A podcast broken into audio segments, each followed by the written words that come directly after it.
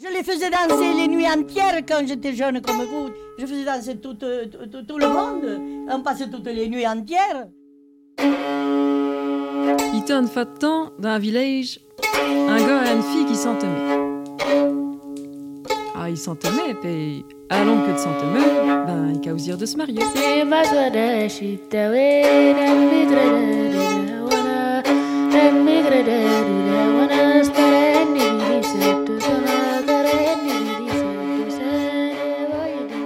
Bonjour à vous et bienvenue dans la série L'autre tradition, ce que les musiques traditionnelles doivent aux femmes. Comme vous l'aviez déjà remarqué, les intervenantes de ce podcast sont toutes des femmes. Seules quelques voix off sont a priori des voix d'hommes, d'ailleurs musiciens dans le large champ des musiques traditionnelles. Dans cet épisode, qui traitera dans la joie de sororité, d'action positive et de non-mixité, il n'y aura cette fois pas de caution masculine. Le propos, encore ici assumé par des femmes, nous concerne toutes et tous. Les hommes ne sont évidemment pas exclus de ces réflexions et problématiques. Nous entendrons dans ce quatrième épisode des exemples d'autonomie, d'organisation collective, de solidarité et d'outils mis en place pour lutter contre les discriminations et les violences sexistes, contre les inégalités dans la musique et au-delà. Entre nous, c'est la joie d'être ensemble, la joie de lutter, pas seulement contre, mais, mais aussi aussi pour.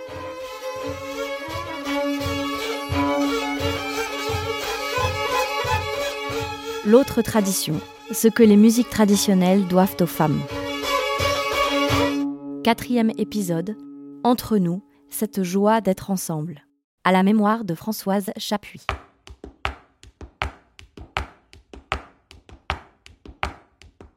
M'han dit millor bastant, metes pas davant, ne parles pas tot hot d'amor, es pas un temps de hora. Atenció din la vila, que et cau està tranquil·lo, bruïno és cricada per poder estar desirado.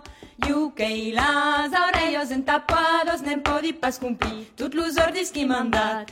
Io que em suyo tutto desformado, nem podi pas acabar de la cauior que m'han donat.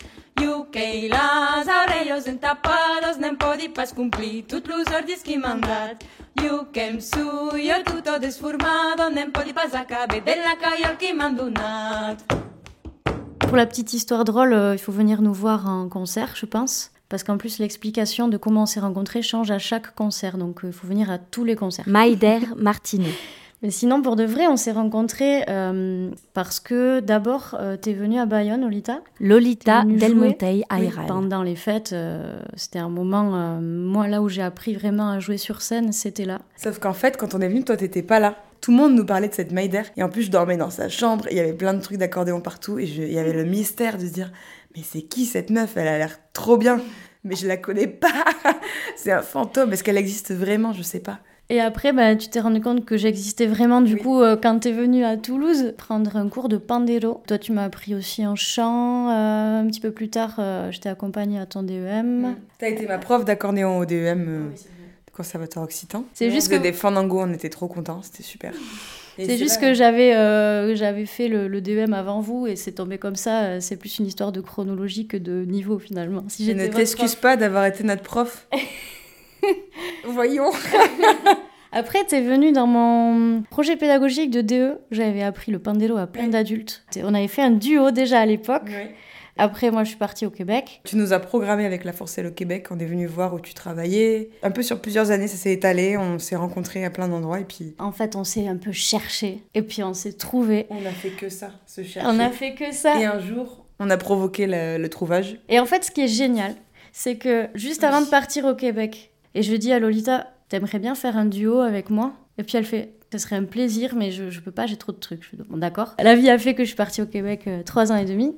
Au moment où j'ai voulu rentrer euh, en France, quoi, elle me propose de faire un duo. Sauf qu'en fait, elle se souvenait pas que je lui avais proposé de faire un duo avec elle quatre ans auparavant.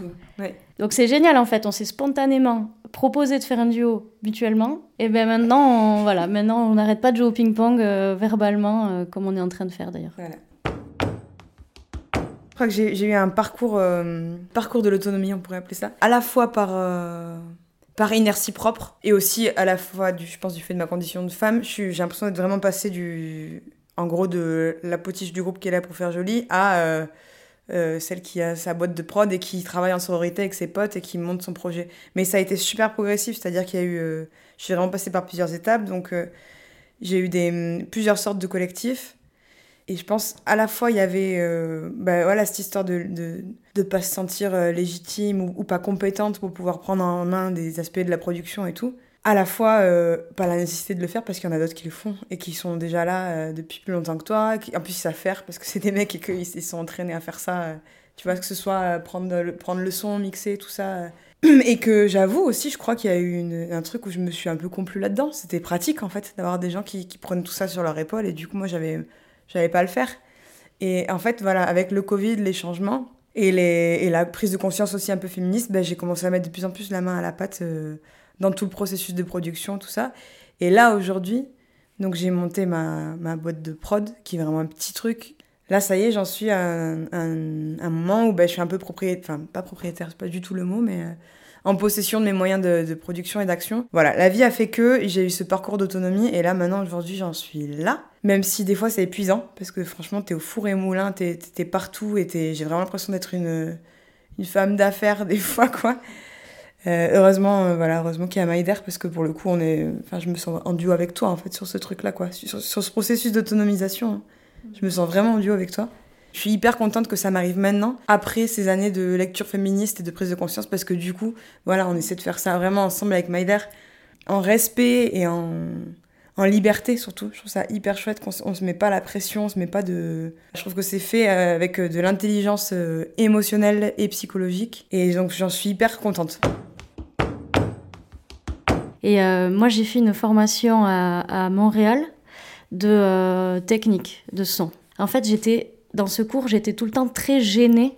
Je sais pas pourquoi. Enfin, je savais pas pourquoi à l'époque, mais c'est parce qu'il y avait euh, ben, un nombre beaucoup plus important d'hommes. Et en plus, enfin, ce serait que ça, ce serait pas grave. Mais en fait, il y avait une espèce de comment dire on se sentait euh, nunuche, quoi. Les, femmes se sentaient euh, plutôt nunuches. Euh, dès qu'il fallait, c'était sur la base du volontariat, de d'essayer les exercices, il fallait tous passer, mais il fallait le faire quand nous on voulait. Et bien les femmes, on se retrouvait les dernières à le faire à chaque fois. Et vraiment, ce truc-là de la technique, c'est compliqué, c'est pour les hommes. C'était vraiment une construction mentale que moi, je me faisais dans ma tête. Je pense que c'était pas directement lié au, aux hommes qui étaient là dans la formation en tant qu'individu, mais c'était en tant que, que système, que il fallait que je fasse mes preuves en fait. Et c'était beaucoup d'efforts, c'était plus d'efforts euh, qu'on me demandait finalement que, que, aux hommes. Ben, c'est cet écart entre euh, facilité à se sentir expert, entre guillemets peut-être, ou à se sentir légitime euh, qui vient plus facilement chez les hommes. Et là, on va, je vais pas refaire l'histoire de, des cultures masculines, etc. Mais voilà, on, on sait pourquoi, c'est une histoire de, de culture masculine et le, fait à pas se sentir légitime. Et en fait, c'est con, mais c'est pas la faute des hommes, c'est pas la faute des femmes, mais c'est juste que quand il y a ces deux choses-là qui sont au même endroit, ça peut pas marcher. Il y a forcément des, il y a un système qui se met en place. Donc, c'est pour ça qu'il faut créer des moments, des endroits non mixtes où juste on, abolit l'espace d'un instant, ce truc-là, pour que les choses puissent se faire différemment. Et après, on se remet ensemble et on rebosse ensemble, il n'y a pas de souci. Mais il faut vraiment qu'il y ait ça, sinon ça, ça, à mon avis et de mon expérience, ça bouge pas. Après, il y a des groupes euh, où, euh, effectivement, où j'étais pas euh, leaduse, mais où, où j'ai senti que ma parole avait moins de poids en tant que femme, ou perçue en tant que femme en tout cas. Et, et, donc, que j'avais pas, en fait, de poids. Enfin, espèce de. Si, si, un homme disait la même chose que moi juste après, tout de suite, c'était c'était validé et c'était entendu surtout. Euh, moi, j'ai dû faire euh, un travail sur moi parce que je sens que je suis une compositrice, euh, presque des fois plus qu'une interprète, ça dépend des moments.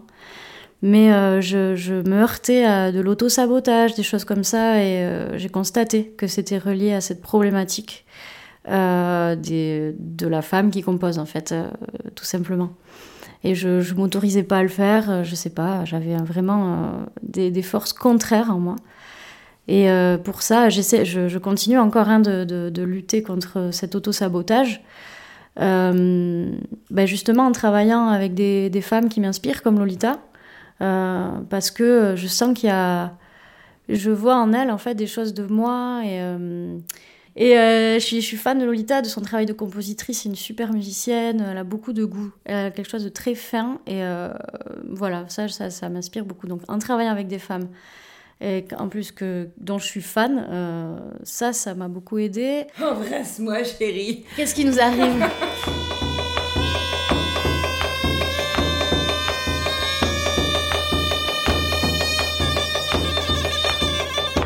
En 2017, le mouvement hashtag MeToo prend de l'ampleur et libère la parole des victimes d'agressions sexuelles et sexistes jusqu'à la création d'un hashtag MusicToo, spécifique au métier de la musique, un monde majoritairement dominé par les hommes, particulièrement inégalitaire, violent et dangereux pour les femmes.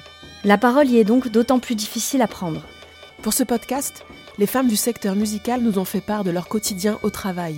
Et quand elles ne partageaient pas de faits de violence et de discrimination, nous y apprenions que travailler avec des hommes pouvait aussi alourdir leur charge mentale, fragiliser leur légitimité et étouffer leur potentiel artistique. Travailler entre musiciennes crée alors un espace autre. Et cette possibilité ne peut se réduire à une réaction ou à un choix par défaut. Depuis toujours, des femmes aiment à jouer ensemble en toute égalité et solidarité.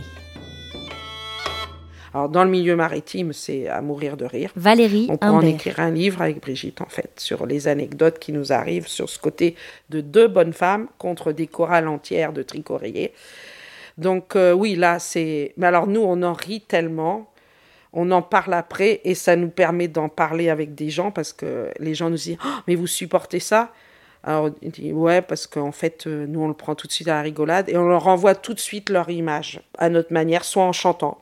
Des fois, il y a les clins d'œil qui arrivent sur scène, euh, soit carrément en le verbalisant. Moi, j'ai pas peur de dire sur scène euh, que quand on est arrivé, il s'est passé telle chose. Ça, ça, toutes les deux, on n'a pas peur de le dire. Mais c'est pas avec une conscience en se disant on va aller défendre ça. C'est parce que c'est dans nous. Voilà. Pour moi, voilà, c'est, on est deux bonnes femmes. euh, on s'appelle les commères. on- C'est les dames de nage, mais on dit toujours ma commère déjà. Toujours, toujours, toujours. Comment va ta commère Les gens, les premières fois qu'on dit ça, ça les fait rigoler. C'était une bergère, c'était une bergère. C'était une bergère, c'était une bergère. Et là là là, tout le monde au pas, les filles et les gars, les femmes, s'il y en a, la la la la la la la la la. On se désigne comme ça en fait. Marine dit, ah, bah, Lavigne. C'est ma commère. Et c'est pas péjoratif, c'est c'est juste le féminin de compère quoi. C'est un mot qui est très employé dans le milieu trad, euh, surtout entre chanteuses.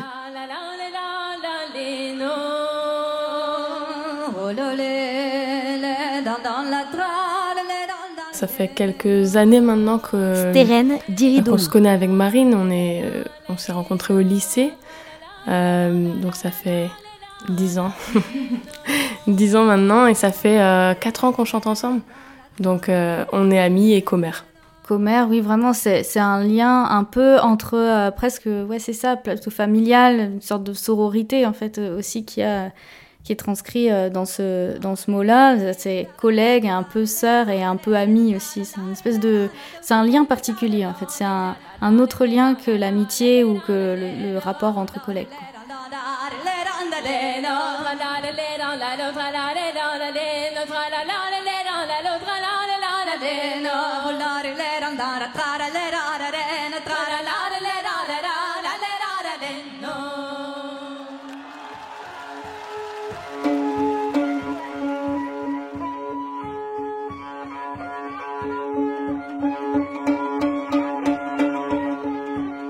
J'ai senti qu'il fallait que je monte vraiment, que je construise un groupe qui, qui me tenait vraiment profondément à cœur. Perrine Bourrel. Euh, bah, je crois que c'est en rêve que c'est arrivé. euh, c'est euh, le nom de Mana est arrivé et je me suis dit mais c'est avec Mana que je dois monter un groupe. Et ça a été le début de l'histoire du duo violonneuse. Et ce groupe de violonneuses, ça a été vraiment un le début d'un tournant en fait.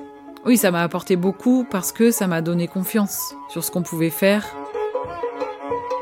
Je pense que j'étais trop intimidée de faire ça avec un homme.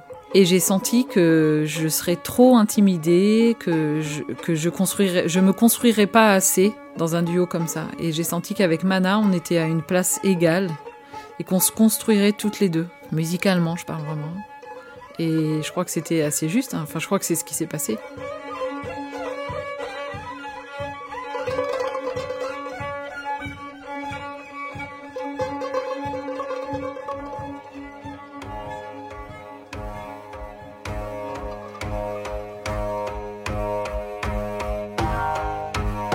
Comment ça se passe quand on est une femme musicienne C'est marrant, parce que quand tu as dit la question, j'ai eu plein de Ah oui, ça, ça, ça, ça, ça, ça, ça. Caroline Dufaux. Bon, déjà, nous, Coucagne, quand on, est, euh, quand on, a, quand on a eu besoin de- d'une structure pour porter le, le projet, on est all- on s'est tourné vers euh, Art Brut, donc la structure fondée par Artus, où il y a beaucoup d'hommes. et, euh, et donc, on est devenus euh, un peu les artistes féminines de, de- d'Art Brut. Bon, là, maintenant, on, est parti d'Art Brut pour monter notre compagnie d'Ardaille avec Coucagne. Puis bon, il y a Mode hein, qui est encore dans Art Brut, donc euh, je pense que ça va se féminiser euh, à mesure, quoi. Euh, dans notre structuration et puis dans nos rencontres aussi avec les personnes avec qui on a fait les disques. Dès que tu es accueilli sur un lieu euh, par euh, l'équipe d'accueil euh, technique, par euh, les personnes qui programment, enfin voilà, il y a beaucoup, beaucoup d'hommes, hein, énormément d'hommes, quoi. Après, comment ça se passe pour nous euh, concrètement en tant que femme euh, ben, comme, euh, comme dans la vie euh, à l'extérieur, quoi. Il n'y a pas de... Voilà, on est dans une société systémiquement patriarcale, où quand ça branche des câbles et quand ça pousse des boutons et que ça, ça soulève des trucs très lourds, bah, c'est des hommes. Quand ça décide, quand ça fait des choix, quand ça passe à l'action, bah, c'est beaucoup d'hommes. Ouais, on, a évolué avec Lila euh, en- en- vraiment en binôme et en, trio, entre femmes en fait. Nos décisions artistiques, on les a prises entre femmes. Mais on a, c'est vrai qu'on a fait nos disques avec des hommes. Et euh, bon, voilà, on a fait un peu des va-et-vient et tout ça. Mais on a quand même tenu depuis le départ à, ne pas déléguer, par exemple, la direction artistique euh, ou les arrangements. Et ça a pris le temps que ça a pris. Parce que euh, quand on réécoute l'EP du début, on, se dit, oh là là, c'est vrai, c'est mignon, quoi. On sent qu'on est ultra volontaire, mais... mais que voilà, on, on, dé- on démarrait en fait, on démarrait la musique et la professionnalisation et là ça va, euh, on- on se sent un peu plus légitime, tu vois. Mais, euh, mais en tout cas, on a eu, euh, on a eu ce, ce- peut-être ce nez, cette intuition, je ne sais pas, mais en tout cas, on a tenu à ce que euh, ce soit nous qui fassions euh, les choses. Et euh, sans, sans céder à la tentation de le confier à euh, un homme euh, qui, qui était, euh, je sais pas moi, je pense à euh, Mathéo Baudouin avec qui on a enregistré le premier EP, euh, Raoul Réfry avec qui on a fait le, le Puput par exemple, le, dernier disque. C'est des gens avec qui on a collaboré, qui ont aussi mis leurs pattes sans doute, tu vois, dans notre, dans notre musique, mais quand même, on, est bien tranquille avec l'idée que c'est euh, c'est nous qui l'avons fabriquée, quoi, cette musique-là. C'est nous qui l'interprétons et qui la portons. Nous aussi, ce qui nous est arrivé, c'était quand même aussi vraiment par rapport à, au, au féminisme ambiant de, de là, là. Lila. Des, des- des années, euh, des années 15. Euh, je pense que c'est aussi ça.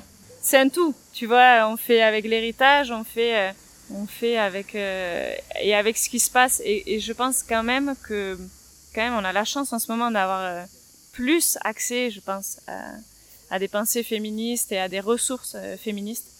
Je sais pas, j'ai l'impression qu'on était baigné quelque part là-dedans. Et que le fait de travailler euh, entre meufs, de se poser ces questions-là, pour moi, c'est comme si la création et, aussi la représentation sur scène, ça accélère cette prise de position. Peut-être que si j'avais pas fait ça, je me serais pas euh, posé ces questions aussi euh, vite. Enfin, en tout, cas- il y avait une urgence à ça. Et donc ça, je pense que c'est lié au fait qu'on se retrouve là sur scène à devoir dire qui on est, comment on est, comment on le fait, choisir quels mots nous définissent, tout ça, ça c'est quand même des expériences fortes qui font que, que tu es obligé de te situer et que, et que c'est ça qui est bon. et que c'est ça qui est bon. Et qu'après, tu vois, moi je pense quand même à la, à la mal coiffée. Enfin, tu vois aussi de voir des hum, chœurs, euh, des chœurs de femmes qui quand même étaient déjà, enfin je me souviens de, de l'intro de la mal coiffée euh, à la manif occitane de je sais pas quelle année, euh, je sais plus, mais bon moi j'étais adolescente. Elle disait partout dans le monde, il y a des femmes bonnes à marier. Enfin bon voilà, en gros elles avaient détourné ce truc-là de- des femmes à marier pour dire euh, genre bon, on, on arrête avec ça, on arrête définitivement avec ça. Donc tu vois, je veux dire, euh, on n'est pas du tout en train d'inventer euh, quelque chose de nouveau, mais pour moi on, on prend on prend part et aussi on prend part avec euh, le féminisme qui nous entoure aujourd'hui quoi et qui est assez puissant.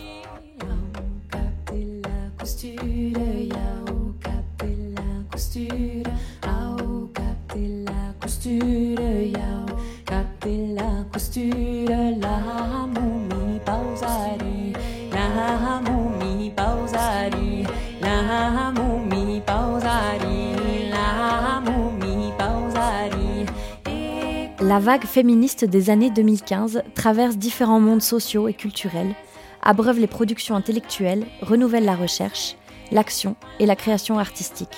Mais pouvons-nous alors encore dire, comme le sociologue Alfred Wilner, il y a 20 ans, que dans la musique, les femmes montent un escalator en train de descendre?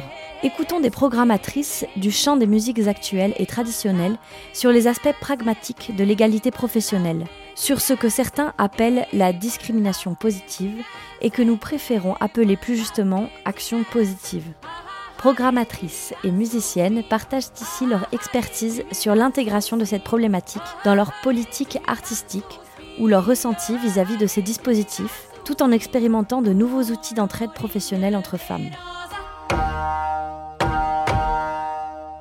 Ça s'appelle WA. Et c'est un programme de mentorat féminin dans les musiques actuelles. Parce que moi, franchement, ça a été une expérience merveilleuse. Je peux pas dire d'autres mots. Marie-Josée Justamont, ancienne directrice et présidente du festival Les Suds à Arles. Et nous étions 28 femmes, dont 14 mentors et 14 euh, mentorés de- d'un peu toutes les, toutes les régions de France, là aussi. Beaucoup, beaucoup de, de personnes travaillant dans les SMAC. Quelques responsables directrices de, de structures, mais très peu, puisqu'encore une fois, c'est un domaine où il y en a peu.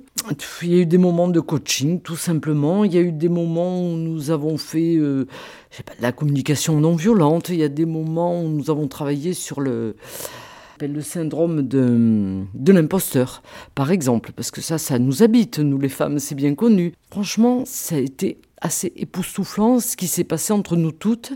Alors, mentor, mentoré, d'accord, mais encore plus, euh, le groupe lui-même fonctionnait, a très bien fonctionné, et au fur et à mesure des, sessions de, plus, de mieux en mieux, et la dernière était très émouvante. Quand j'entends euh, des- certains, même ministres ou autres, s'insurger contre les- le, travail en non-mixité, ben non, il y a des choses qui ne sont possibles qu'en non-mixité. Parce que parce qu'il y a du travail à faire, il y a du travail à faire sur nous, tout simplement. Oui, on a des choses à surmonter parce que, qu'on le veuille ou non, euh, on a vécu des, oui, des formes de, de, de domination et il faut, faut pas s'y habituer, il faut en être conscient et, et en sortir. Et je l'ai vécu de tas de manières, parfois violentes, parce que vraiment le machisme dans les musiques actuelles, il est, très fort. Je me suis pris des réflexions, mais d'une violence inouïe, quoi. Euh, surtout quand ça commençait à marcher fort. Bien sûr, parce que tant que ça un, un petit événement, c'était pas, ça les gênait pas trop, quoi. Non, ça, ça a été violent. Puis il y a beaucoup d'initiatives pour faire en sorte que ça évolue, et on espère bien que ça continuera à évoluer, que ça ne sera pas toujours un milieu, un milieu sexiste. Dans les musiques du monde, c'est vrai que je n'ai pas du tout trouvé ce- cet état d'esprit-là. Parce que je crois que justement, c'est des musiques, des cultures minorisées, qu'on le veuille ou non, qu'elles soient d'origine immigrée ou qu'elles soient de nos régions. Je dis pas que c'est un milieu de rêve, c'est pas vrai. Mais en tout cas, non, j'ai trouvé vraiment le moyen de m'y épanouir, des formes d'intelligence, de, euh, de partage, de passion commune. Ces passions partagées, ces valeurs partagées, c'est fort. Ça, je suis pas sûre que ça existe tant que ça dans la culture, hein, au bout du compte. Tout simplement des valeurs d'humanisme. hein. C'est dire ben, que toutes les femmes et tous les hommes ont, la même valeur, euh, ont droit à la même dignité, euh, ont droit au respect de leur, culture et au moyen de, moyen de pouvoir l'exprimer. C'est, pas très original, mais c'est important de le dire, de le formuler, de, de donner euh, les moyens aux artistes de le vivre aussi. C'est un milieu où on se pose beaucoup de questions politiques sur comment on fait les choses. Marie Delorme, salariée du CMTRA et coordinatrice du festival Les Jeudis des musiques du monde à Lyon. On se les pose déjà sur euh, c'est quoi de la musique traditionnelle, euh, sur l'appropriation culturelle, qui va monter sur scène, euh, trouver un équilibre sur quand on fait les jeudis des musiques du monde, par exemple, c'est des soirées thématiques. On peut avoir une soirée italienne, la semaine d'après une soirée musique turque. Que ah bah faut qu'il y ait des musiques du domaine français, mais il faut aussi qu'il y ait des domaines extra-européennes. Il faut qu'il y ait des musiques à danser, mais aussi des musiques de concert. On se pose beaucoup de questions quand on fait de la programmation. Il y a la question, on va dire sociétale ou politique. Elle est vraiment imbriquée avec la question artistique. C'est bizarre d'ailleurs que la question des femmes elle soit pas arrivée plus tôt en fait. J'ai l'impression que c'est maintenant que ça se passe. Est-ce que c'est parce que dans les associations, euh, les boîtes de prod, euh, les salles de spectacle, même si les femmes elles n'ont pas les postes de direction, elles sont beaucoup présentes dans les salariés de ces équipes-là, et que du coup, euh, ça y est, elles, se rendent compte qu'il y a un petit problème et elles le disent. Moi, j'adore d'ailleurs me dire qu'en bal, euh, trad, je vois plein d'hommes danser, ce que je vois pas forcément quand je vais dans d'autres milieux. Donc là, je trouve que c'est bien partagé dans ceux qui, dansent. Par contre, sur scène, ou quand on va faire des journées et savoir qui va intervenir à cette table ronde-là ou celle-ci, là, pour le coup, c'est très difficile d'avoir un équilibre. Soit quand on l'organise, soit quand on y assiste, ben, on voit bien qu'on est dans plein d'impasses et qu'on n'arrive pas à les résoudre tout seul, quoi. Au CMTRA, par exemple, les salariés, on n'est que des filles, mais dans notre CA, c'est beaucoup d'hommes. Et du coup, de se dire, bah, bah, en fait, nous, on fait partie de ce jeu-là, là, il faut qu'on change les règles aussi euh, de l'intérieur. Donc, en essayant euh, d'avoir dans notre CA plus de femmes, donc on sait qu'elles viennent pas toutes seules, il faut aller les chercher une par une, et les convaincre que si, si, c'est. On, va faire en sorte que ce soit pas trop prenant, viens. Parce que euh, les- elles sont moins nombreuses, les femmes peut-être musiciennes ou euh, dans la transmission, euh, dans, en tout cas qu'on connaît, donc elles sont forcément beaucoup plus sollicitées aussi. Les hommes, ils, ont compris qu'il fallait euh, se poser la question et laisser la place déjà, alors qu'avant c'était peut-être porté que par des femmes, alors qu'aujourd'hui, par exemple dans ma commission de programmation, euh, les hommes autant que les femmes euh, se posent cette question-là et il n'y a, pas de lézard quoi. Que quand je, parle avec des collègues d'autres structures, c'est assez partagé effectivement.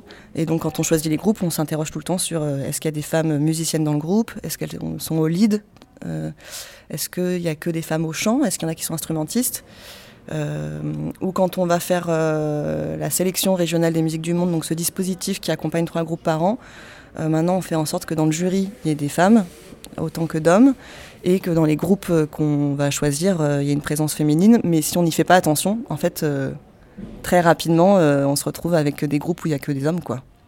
Vu qu'on en choisit trois sur euh, 60 euh, candidatures ou plus, euh, en fait ça va, on peut pas dire qu'il n'y avait pas le choix. on a le- la possibilité de, de- de mettre un coup de projecteur sur tel projet ou tel autre. les politiques culturelles en faveur de l'égalité professionnelle, qui, pour nous, acteurs, euh, euh, structures culturelles, Perrine Lagru, directrice et programmatrice de la grande boutique à Langonette. on doit maintenant clairement euh, atteindre certains objectifs et vraiment prendre en considération dans la manière dont on travaille, d'encourager la présence euh, des femmes sur scène, mais pas que sur scène, c'est aussi euh, dans les actions culturelles euh, qu'on développe nous aussi tout au long de l'année. C'est vraiment un paramètre qui est devenu euh, crucial euh, quand euh, dans nos tableurs de programmation, il y a systématiquement maintenant la, la colonne homme-femme et on fait le total à la fin. Combien j'ai d'hommes, combien j'ai de femmes, quel pourcentage de femmes dans ma programmation. C'est devenu incontournable. Clairement, euh, le fait qu'effectivement des programmations se construisent en prenant en compte des pourcentages, des quotas et que normalement une, une programmation doit être complètement euh, euh, euh, être portée euh, voilà par l'artistique et pas par des questions plus plus politiques. Et alors et bon c'est un discours que je peux entendre, mais en même temps je, je, serais curieuse qu'il y ait un seul programmateur ou une seule programmatrice qui soit complètement libre de, de faire la programmation qu'il a uniquement envie lui ou elle. On a évidemment plein de paramètres. Celui-là, c'en est qu'un parmi d'autres. On est dans des stratégies pour faire entrer nos publics dans nos salles. Travaille dans des réseaux, donc il y a aussi euh, euh, défendre euh, les, projets des structures complices, amis. euh. donc bien sûr qu'une programmation, elle, n'est pas évidemment pas que portée par la- l'artistique. Et je trouve ça malheureux que ça n'a jamais posé de problème à personne, mais que le quota de femmes, ça soit un problème. Quoi. Ça, c'est un vrai questionnement. Et c'est vrai que c'est venu plutôt de musiciens hommes qui ont peur, je pense, de se faire mettre sur la touche. Et c'est vrai que il y a des arbitrages qui sont faits maintenant euh, dans nos programmations où des groupes uniquement masculins sont très concurrentiels. Ça, ça va être une réalité. Et effectivement. Mais il y aura aussi plus des femmes à avoir sans doute plus de boulot qu'elles n'en avaient. Donc, euh, bah, je suis désolée pour eux, mais, mais voilà, c'est comme ça qu'il va falloir réfléchir euh, maintenant. Je pense que ça les oblige à faire gaffe, quand même. Et que mes collègues. euh, Noélie Niolou. Peut-être ont, ont plus de dates. Parce que justement, il y a- ça se voit maintenant. Enfin, j'espère que ça se voit quand quand il n'y a pas d'intérêt qui est porté à ces questions-là. Probablement que ça ouvre la, voie de la, professionnalisation à plein de femmes qui attendent, comme moi, hein, je suis pas la seule, hein, qui disent Bon, bah, moi je travaille, je fais plein de projets, je fais plein de projets bénévoles, je fais beaucoup de bandes pour répéter avec plein de gens et, et il se passe rien. Bah, peut-être que maintenant. euh, les, ces scènes-là vont s'ouvrir. Je crois que c'est ça euh, l'impact. Mais ça oblige beaucoup à, à en parler et à justifier. Ça, c'est un, un tout petit peu fatigant. mais c'est intéressant aussi. Fatigant, mais intéressant. en ce moment, là, c'est assez récent. J'ai l'impression qu'on fait appel à moi dans des projets où euh, que je suis programmée. Perrine Bourrel. Parce que je suis une femme. Je suis pas dupe. Je vois bien que c'est parce que maintenant certains programmateurs euh, bah, se sentent obligés de programmer plus de femmes. Certains groupes ont la conscience que il y a des femmes musiciennes et qu'un groupe que de mecs, alors que tu des musiciennes qui font un travail équivalent, bah, c'est de plus en plus craignos de voir ça en fait. Moi là, c'est ce que je sens en ce moment en tout cas. Le fait que je sois une femme me fait plus jouer. Dans des endroits où on est bien payé, là je parle d'endroits, tu vois, euh, institutionnels, officiels, des gros festivals. Alors que les endroits underground, partout où j'ai pu jouer, là ça change pas. Les gens y programmés, enfin, ça va pas changer. Pour moi, c'est pas la solution que de se priver de ce travail-là au nom de j'ai pas envie de servir de caution féminine. Pauline Villerval. peut essayer d'en discuter, mais c'est parfois très fatigant, et notamment quand on est la seule femme d'un groupe. Franchement, il y a tant de situations dans lesquelles euh, j'aurais envie de discuter de, de choses euh, avec mes collègues euh, masculins et je, je me tais. Je suis pas sûre que ce soit un manque de courage, je me dis que c'est peut-être euh, juste euh, pragmatique. Des fois, c'est trop loin, quoi. Ils sont trop loin dans la perception, dans le, manque d'empathie. Il y a une telle distance, quoi. C'est un peu dur de- d'expliquer. Enfin, j'ai l'impression que c'est une montagne, quoi, à expliquer. En me disant que on partait tellement de loin d'être euh, à ce point en minorité quand on était, quand on était une femme instrumentiste que Charlotte Espiossas. que quelque part euh, c'était déjà légitime juste de vouloir prendre cette place-là et que je la prenais euh, juste des fois pour qu'il y ait une femme sur scène dans un festival où il y a euh, 10 groupes programmés et où en fait bon ben ok peut-être euh, peut-être euh, je suis pas la plus légitime dans, dans cette musique ou dans ou sur cet instrument là mais en tout cas euh, au moins je, je servirai à ça quoi. Ouais pour les générations euh, après quoi. De se dire ok ça existe on peut le faire autrement et tout ça mais en tout cas c'est possible. C'est, je trouverais ça dommage que les femmes qui ont beaucoup de boulot, justement, en arrivent à se dire que c'est uniquement parce que c'est des femmes ou que, ou que les hommes qui voient justement euh, toutes ces femmes euh, sursollicitées se disent que c'est uniquement parce que c'est des femmes. Parce qu'il y a quand même un moment où il faut être sur scène et jouer quelque chose. et ça, bon, bah, c'est de la musique, quoi. C'est, bien au-delà des questions euh, hommes-femmes. Il faut, faut être là et il faut chanter ou il faut jouer, mais il y a des gens devant et ils écoutent.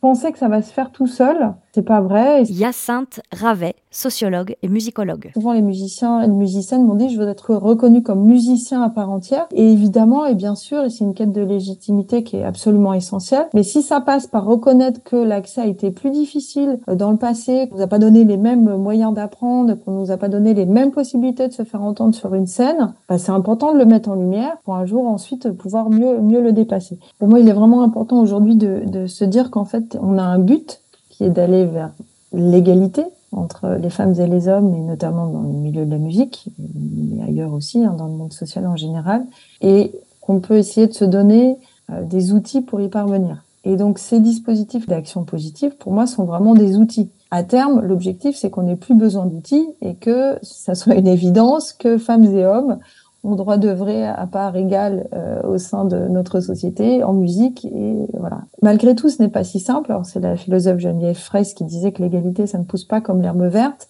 Euh, je trouve que c'est une jolie image. Ça pousse pas tout seul, ça se fait pas tout seul. Quand j'ai commencé à travailler, euh, je vous disais à la fin des années 1990, deuxième moitié des années 90 sur ces questions, on me disait mais c'est en cours, mais ça va venir, euh, les choses bougent. euh, Et ça s'est pas fait comme ça non plus en, en, en trois, trois secondes. Euh, il y en a un peu plus depuis une dizaine d'années, oui. Euh, mais je pense qu'effectivement, à un moment donné, pour pouvoir avancer et avancer plus vite, il faut, il faut avoir des outils. Parce qu'on voit aussi qu'il y a des situations dans lesquelles euh, le, mouvement, il n'est pas, voilà, c'est pas le mouvement de l'histoire, hein, comme on nous dit, ça devrait être, se faire de manière évidente et tout seul, et c'est le chemin de l'histoire. Ben non, c'est pas si simple pour plein de situations. On l'a vu à propos de l'avortement récemment, etc. Bien que l'histoire, elle, elle est pas voilà, elle n'est pas inéluctable vers tel endroit et telle, fin euh, précisément, mais que les choses, les phénomènes sont réversibles. Donc à partir de là, c'est important de se donner des outils pour parvenir à, pour essayer de faire accélérer un petit peu les choses. C'est pour ça que la, dimension institutionnelle, elle me semble aussi importante. D'ancrer les choses dans les murs, les mettre en place par des chartes dont on peut euh, se, réclamer, euh, de mettre en place vraiment des dispositifs aussi de prise en charge de situations complexes, de l'inscrire dans la loi, etc. C'est autant d'outils pour éviter de revenir le plus possible en arrière à un moment ou à un autre à la faveur de contextes politiques qui peuvent être euh, défavorables sur ces questions.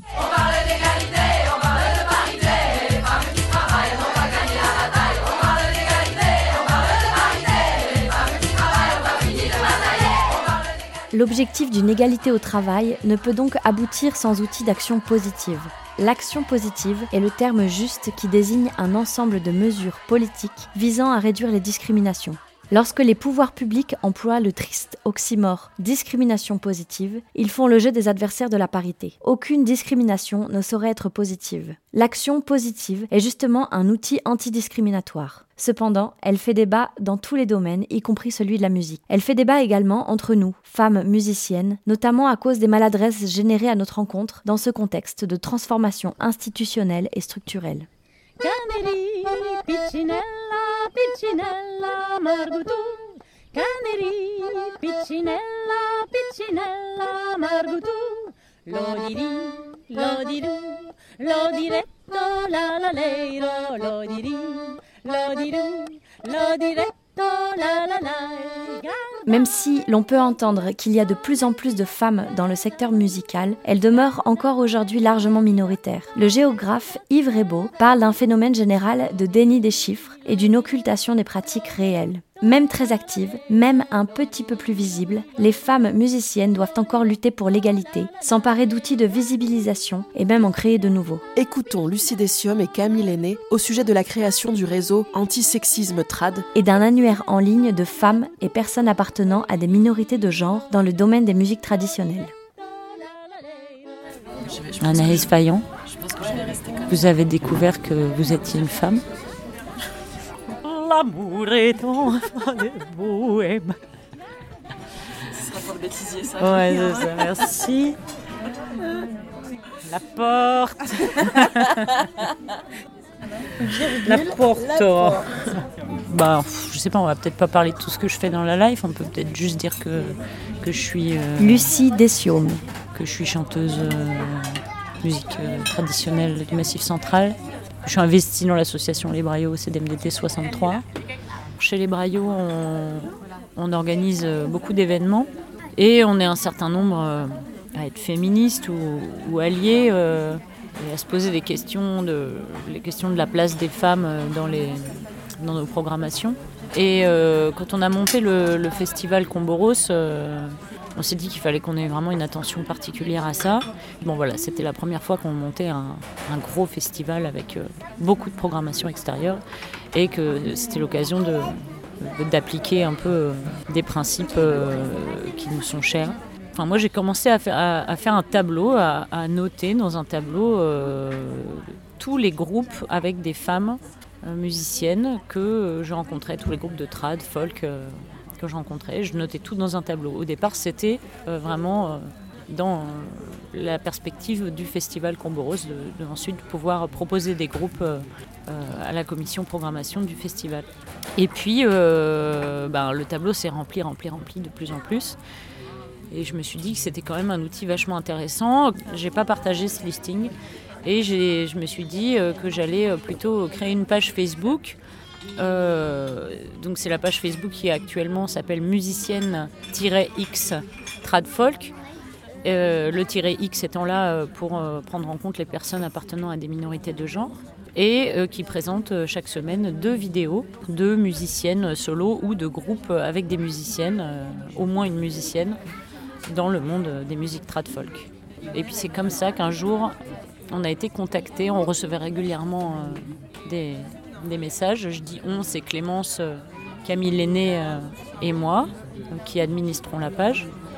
Et on recevait régulièrement des messages de, personnes qui s'intéressaient à cette démarche, qui voulaient savoir un peu comment on faisait pour, pour sélectionner les groupes qu'on mettait sur la page. On expliquait qu'il n'y avait aucune sélection, aucune sélection d'ailleurs, ni sur des- critères esthétiques ni rien. C'est juste tous les groupes dont on entendait parler. Et puis il y a plein de gens qui nous ont envoyé des informations, donc euh, le listing a commencé à, s'agrandir, à s'étoffer de plus en plus, euh, avec des centaines et des centaines de groupes. Et un jour, on a été contacté par Oella Barbedette, euh, qui est harpiste et, professeur de, musique en Bretagne. Et Oella euh, nous a dit voilà, nous en Bretagne, on est un petit groupe de gens qui, nous sommes euh, aussi reliés avec euh, le mouvement HF Bretagne. Et on a commencé à réfléchir sur ces questions de la place des femmes dans les musiques trad. euh, et vous, qui êtes-vous? Et c'était marrant parce que on, faisait cette page de manière anonyme, mais Oella, on la connaissait. Donc on a dit hey, coucou Oella, c'est nous. Et, on s'est dit, bah tiens, il faut qu'on se fasse une visio et qu'on discute de tout ça ensemble. Et c'est comme ça qu'est né pour la première fois le- l'embryon de du collectif anti-sexisme trad qui s'appelait pas comme ça euh, à l'époque et qui est devenu maintenant, enfin là on en est à appeler ça le réseau anti-sexisme trad.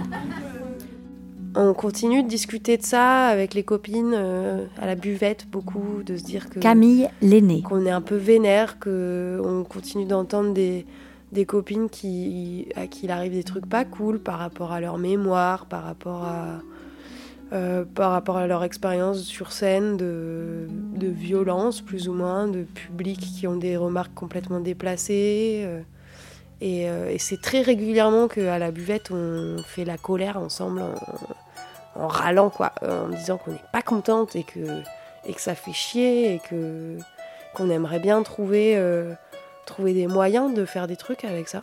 On a réalisé un comptage, on a compté le, nombre de femmes euh, et d'hommes euh, sur les festivals de l'été euh, 2022. Euh, donc il y a un risque d'erreur hein, qu'on assume parce qu'il y a des gens qu'on pourrait euh, mégenrer dont on pourrait, on pourrait, se méprendre sur, sur leur genre, par exemple si c'est des personnes trans ou non-binaires ou que sais-je. Voilà, on a assumé le risque d'erreur en se disant que de toute façon ça ne changerait pas réellement les statistiques. C'était très bien, on a fait ça collectivement avec beaucoup de membres du, réseau antisexisme TRAD et puis on, a affiché, ça sur les festivals, ça a beaucoup fait parler cet été. Bon, suite à ça, déjà beaucoup de gens se sont rapprochés euh, du collectif, enfin du réseau, euh, ont eu envie d'en faire partie aussi parce que c'est des gens que ces questions-là intéressaient. Ça a donné lieu à plein de, discussions et pour une fois, le sujet euh, a été, euh, mis sur la table et, a- été longuement débattu euh, par, par plein de gens, dans plein d'assauts et, et je sais que ça a eu des répercussions, y compris euh, euh, chez des gens plutôt conservateurs et, qui, étaient assez réticents avec la démarche. Bah, et ben, ils ont eu des conversations euh, qu'ils n'avaient jamais eues avant. Et peut-être que ça va, ça va contribuer à, faire changer les mentalités aussi, de voir la réalité. Puisqu'on avait mis euh, aucun message euh, militant, hein. on avait juste mis les statistiques. C'était marrant de voir comment euh, la simple exposition des faits était vécue comme une violence par des hommes.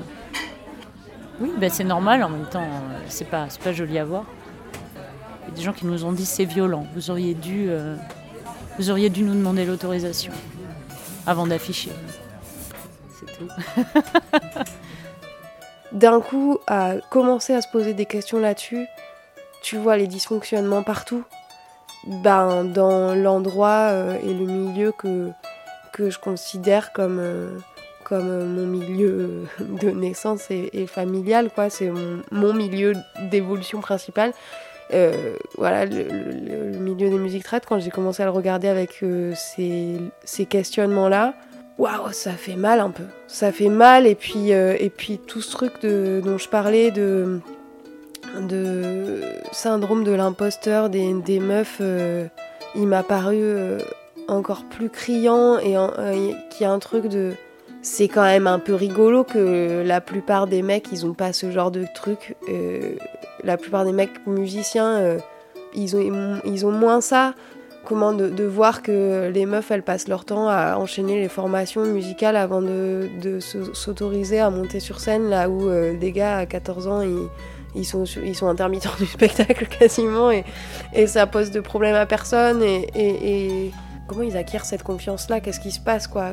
Pourquoi il n'y a pas la même confiance euh, euh, aussi présente euh, chez la plupart des nanas? Merde Là où j'avais l'impression que mon milieu, il était bisounours, il était vachement bien sur toutes les questions d'ouverture, nanana. Bon, j'en reviens aussi. Il y a aussi comment se mettre en réseau aussi en tant que, que femme artiste et technicienne pour créer des, réseaux de, solidarité entre nous, puisque en réalité euh, le monde euh, des musiques euh, traditionnelles, comme plein d'autres milieux, évidemment, c'est quand même beaucoup un, réseau d'hommes qui se tiennent par la main et qui se favorisent les uns les autres de manière tout à fait inconsciente, qui sont d'ailleurs pour la plupart des gens extrêmement sympathiques et, et qui ne sont pas, je veux dire, officiellement euh, misogynes, qui disent pas ah non mais les femmes jouent moins bien que les hommes ou des trucs comme ça. hein. C'est c'est extrêmement rare d'entendre des propos comme ça. Ça existe évidemment, mais la plupart des, évidemment des copains musiciens qu'on a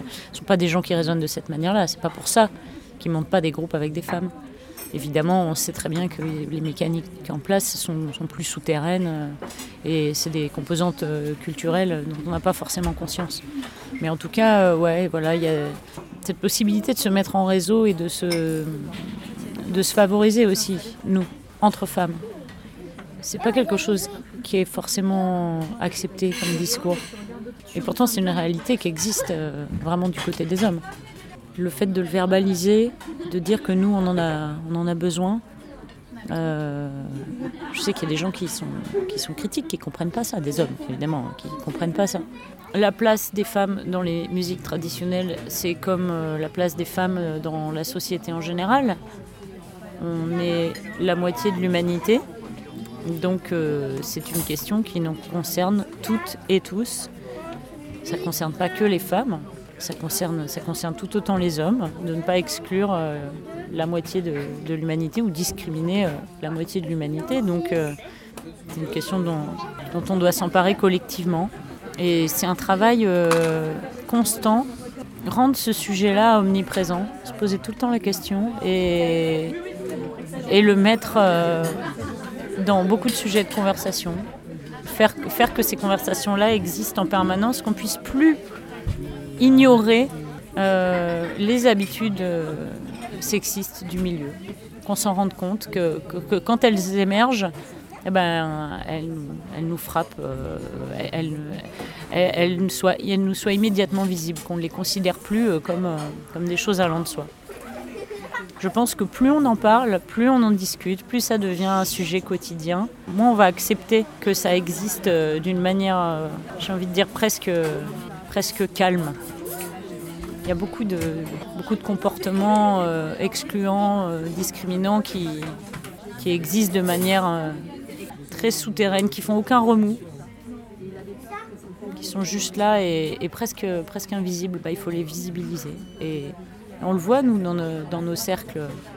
Le sujet est devenu omniprésent et du coup, euh, bah, je sais pas, tous les gars autour de nous, par exemple, maintenant, euh, sont vachement conscients de ça et, et laissent plus passer euh, des choses qui- qu'ils auraient laissé passer avant. C'est pareil de notre côté. On devient plus exigeant et en fait, nos rapports humains entre femmes, entre hommes et femmes euh, et entre hommes euh, s'en portent beaucoup mieux. Je me suis pris la tête avec mes parents là-dessus, euh, sur le féminisme très fort, quoi. Et, mon père, il était venu me voir en mode putain, mais tu fais chier à toujours râler pour tout, là, voilà, on fait des blagues, ça te plaît pas, t'es relou, quoi. t'es- C'est pas facile de relationner avec toi parce que t'es toujours, toujours vénère. Je lui disais, mais en fait, c'est toi qui a fait que je me pose des questions et que je suis vénère. C'est toi qui m'as appris à être en colère euh, par rapport à tous les, inégalités. C'est toi qui m'as appris à militer. euh, tu m'as appris à me poser des questions, je le fais et donc ça donne ça. Alors peut-être ça te plaît pas. Appliqué au milieu trad, pour moi, il y a un truc de. euh, c'est ce milieu qui m'a fait aussi comme ça. Et j'ai envie de lui rendre un truc, de, de le rendre plus beau par rapport à ce que, à ce que j'attends, moi, de la vie.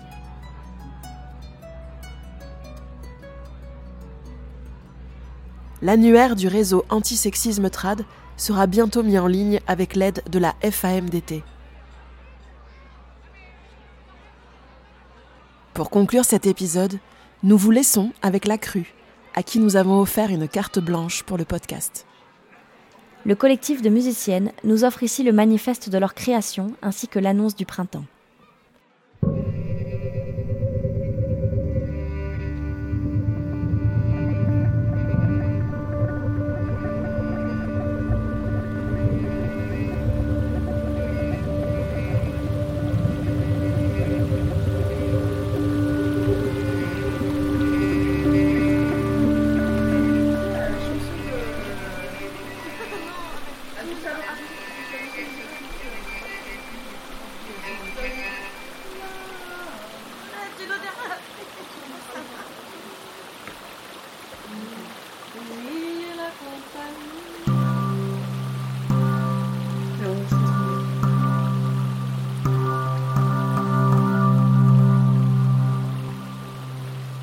Au départ, avant la crue, il y a Bosque.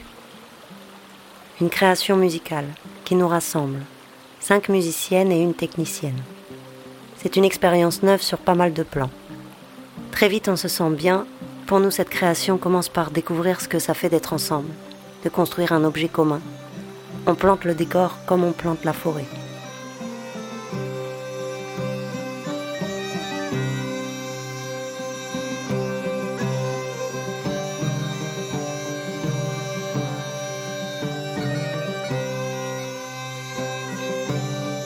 Botte en touche quant à cette histoire de groupe de filles. Pur hasard qu'on dit, lors d'une de nos premières discussions qui ouvre les tiroirs et les grands dossiers. Oui, pur hasard, c'est ça qu'il faut répondre et vite passer à autre chose quand on nous pose la question. Dire qu'on en a marre, qu'on voudrait qu'on arrête de nous le répéter sans cesse, qu'on nous voit avant tout comme un groupe, une équipe, un ensemble qui crée de la musique et s'il le faut, aussi de la réflexion. Sauf qu'on nous laisse jamais tranquilles. Si on insiste là-dessus, on deviendra des féministes qui exagèrent. Si on préfère ne pas en parler, on nous demandera de nous justifier.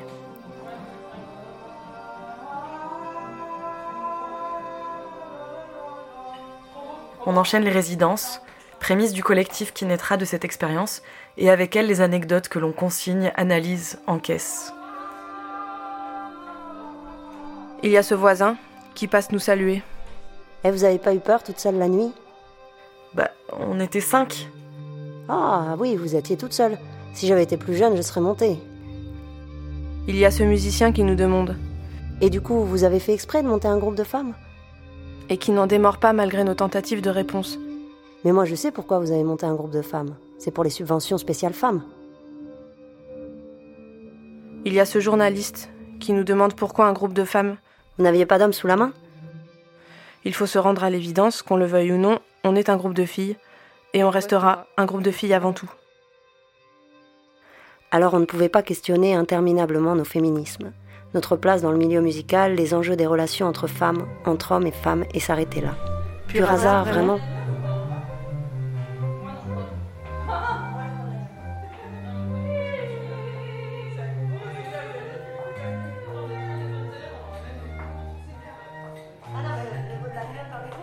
Arrive le moment de déplier le constat pourtant simple, qui finit de nous brûler les lèvres. Même si entre nous déjà, on le repousse, on pinaille, on n'est pas d'accord tout de suite. On se dit que notre choix de faire de la musique ensemble dépasse la musique. Au même titre que les hommes ont toujours fait des groupes d'hommes, notre envie et facilité à nous constituer en équipe n'est ni le fruit de la nature, ni celui du hasard. La fluidité de nos relations et l'évidente force de nos affinités s'expliquent par de nombreux éléments, issus de nos vécus et de nos constructions sociales. On pourrait raconter ces inestimables heures que l'on passe à discuter, à disséquer des situations sous tous les points de vue, à partager nos émotions, nos peurs, nos fragilités et nos intimités. On pourrait parler de ces questionnements sans fin que l'on se pose en faisant des tours et des détours sur nos légitimités, nos sensibilités. Qu'est-ce qui nous touche? Comment on évolue? Est-ce qu'on est moins sensible, moins ému, plus exigeante, plus intransigeante? Est-ce qu'on est à l'aise avec le regard des autres sur ce que l'on fait soi-même? Comment on se construit des liens en se différenciant de ce que d'autres font? On pourrait évoquer cette tendance à se préoccuper de l'état émotionnel des autres, se penchant pour leur remise en question, cette peur attenante d'avoir tort, de ne pas être assez pertinente, ou bien de s'être mal comportée et de s'en assurer immédiatement vis-à-vis des personnes qui nous entourent. En somme, on pourrait parler de cet investissement de chacune mis à la solde du collectif et du groupe affinitaire qui se crée, à force de ce partage d'expériences. Mais au-delà encore des manières d'être ensemble, c'est le contenu de ce qui peut facilement être exprimé et compris qui est si précieux. Être, être ensemble, c'est pouvoir dire la discrimination, les humiliations, les violences, les rancœurs si nombreuses. C'est pouvoir se défaire tant bien que mal de cette présomption d'incompétence qui pèse sur nous depuis toujours. C'est déconstruire encore et encore notre habitude si ancrée de se placer en concurrence avec les autres femmes. C'est se construire un refuge au sein duquel on se sent en sécurité. C'est pouvoir légitimer nos ressentis. C'est se solidifier entre pairs pour exister en dehors.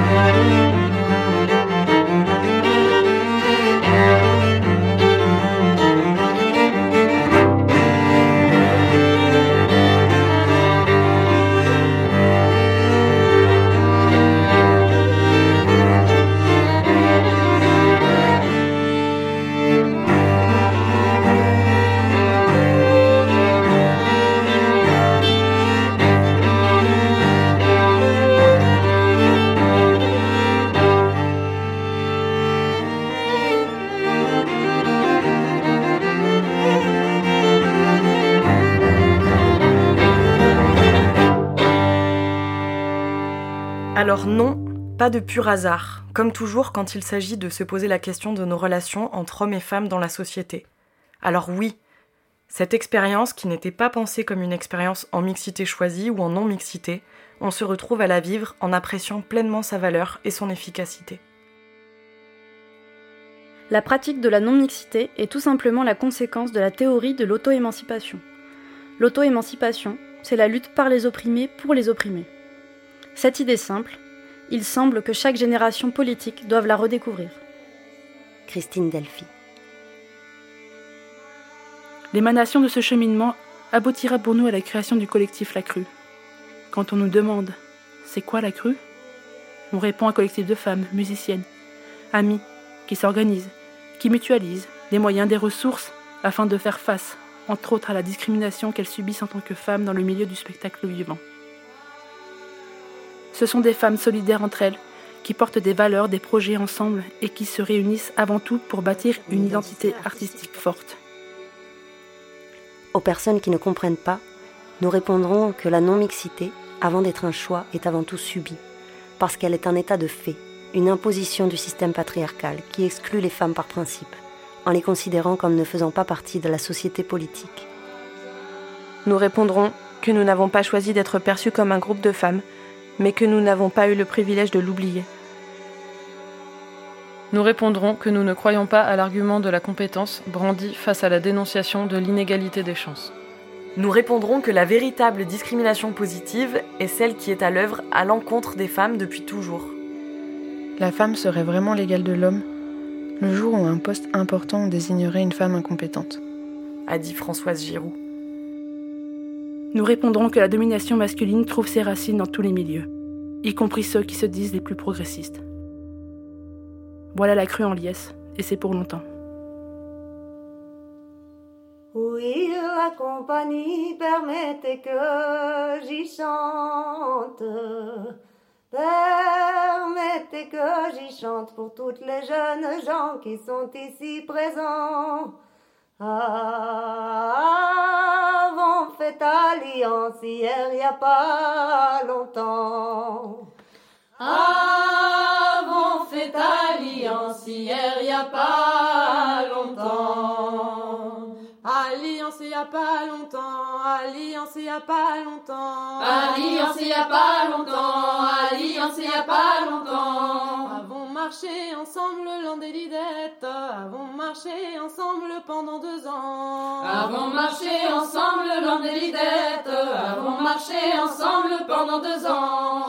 Côte à côte c'est pour longtemps, côte à côte c'est pour longtemps. Côte à côte c'est pour longtemps, côte à côte c'est pour longtemps. Sommes arrivés ensemble l'an des lidettes, sommes arrivés ensemble le chambardement. Sommes arrivés ensemble l'an des lidettes, sommes arrivés ensemble le chambardement. Dans la ronde c'est pour longtemps, dans la ronde c'est pour longtemps. Dans la ronde c'est pour longtemps, dans la ronde c'est pour longtemps. Avons chanté la nuit l'an des lidettes, avons chanté la nuit sans nos amants. Avons chanté la nuit l'an des lidettes, avons chanté la nuit sans nos amants. La rivière en débordement, la rivière en débordement. La rivière en débordement, la rivière en débordement. Des dans son flot nous emmène assurément. Dans son flot nous emmène l'an des dans son flot nous emmène assurément. L'eau qui coule va vers l'avant, l'eau qui coule va vers l'avant. L'eau qui coule va vers l'avant, l'eau qui coule va vers l'avant. Charrie des promesses lidettes, voilà la crue en liesse et le printemps. Elle charrie des promesses lidettes, voilà la crue en liesse et le printemps. Le collectif de la Crue est composé de Clémence Cognet, Lisa Langlois, Anaëlle Marsolier, Noélie Nioulou, Mathilde Spini, Marthe Touret, Elisa Trébouville, Marion Debat, Marion Esnault, Péroline Barbet, Léa Bardio et Flore Brasquiès. Leur carte blanche a été réalisée par Anaëlle Marsolier et Marthe Touret, avec des extraits d'un discours de Marion Debat, présidente de la Crue, et d'un article de Christine Delphi, La non-mixité, une nécessité politique. C'était Entre nous, cette joie d'être ensemble. Quatrième épisode de l'autre tradition, ce que les musiques traditionnelles doivent aux femmes. Un podcast de la FMDT réalisé par Anaïs Vaillant, avec Maïder Martineau, Lolita Delmontey Ayral, Valérie Imbert, Steren Diridolou, Marine Lavigne, Perrine Bourrel, Caroline Dufaux, Lila Freiss, Marie-Josée Justamont, Marie Delorme, Perrine Lagru, Noélie Nioulou, Pauline Villerval, Charlotte Espiossas, Hyacinthe Ravet, Lucie Dessiaume, Camille Aîné et le collectif de la Crue. Vous y avez aussi entendu des extraits de l'article Musique et genre en sociologie de Cécile Prévost-Thomas et Hyacinthe Ravet, publié dans la revue Clio et de l'article d'Yves Rebaud de Nouveaux modèles de virilité, musique actuelle et culture urbaine, publié dans l'ouvrage Masculinité, état des lieux de Daniel Welzerlang et Chantal Zaouche-Gaudron. Vous avez entendu les musiques de Ocho, Les Dames de Nage, le duo Diridolou-Lavigne, Coucagne, Les Fémoustés, Chaban, Oella Barbedette, Bosque, Garenne, La Crue et les violonneuses. Et pour m'accompagner à la voix, c'était Léa Chiquitou. Anaïs et la FMDT vous donnent rendez-vous très bientôt pour le cinquième et dernier épisode de l'autre tradition.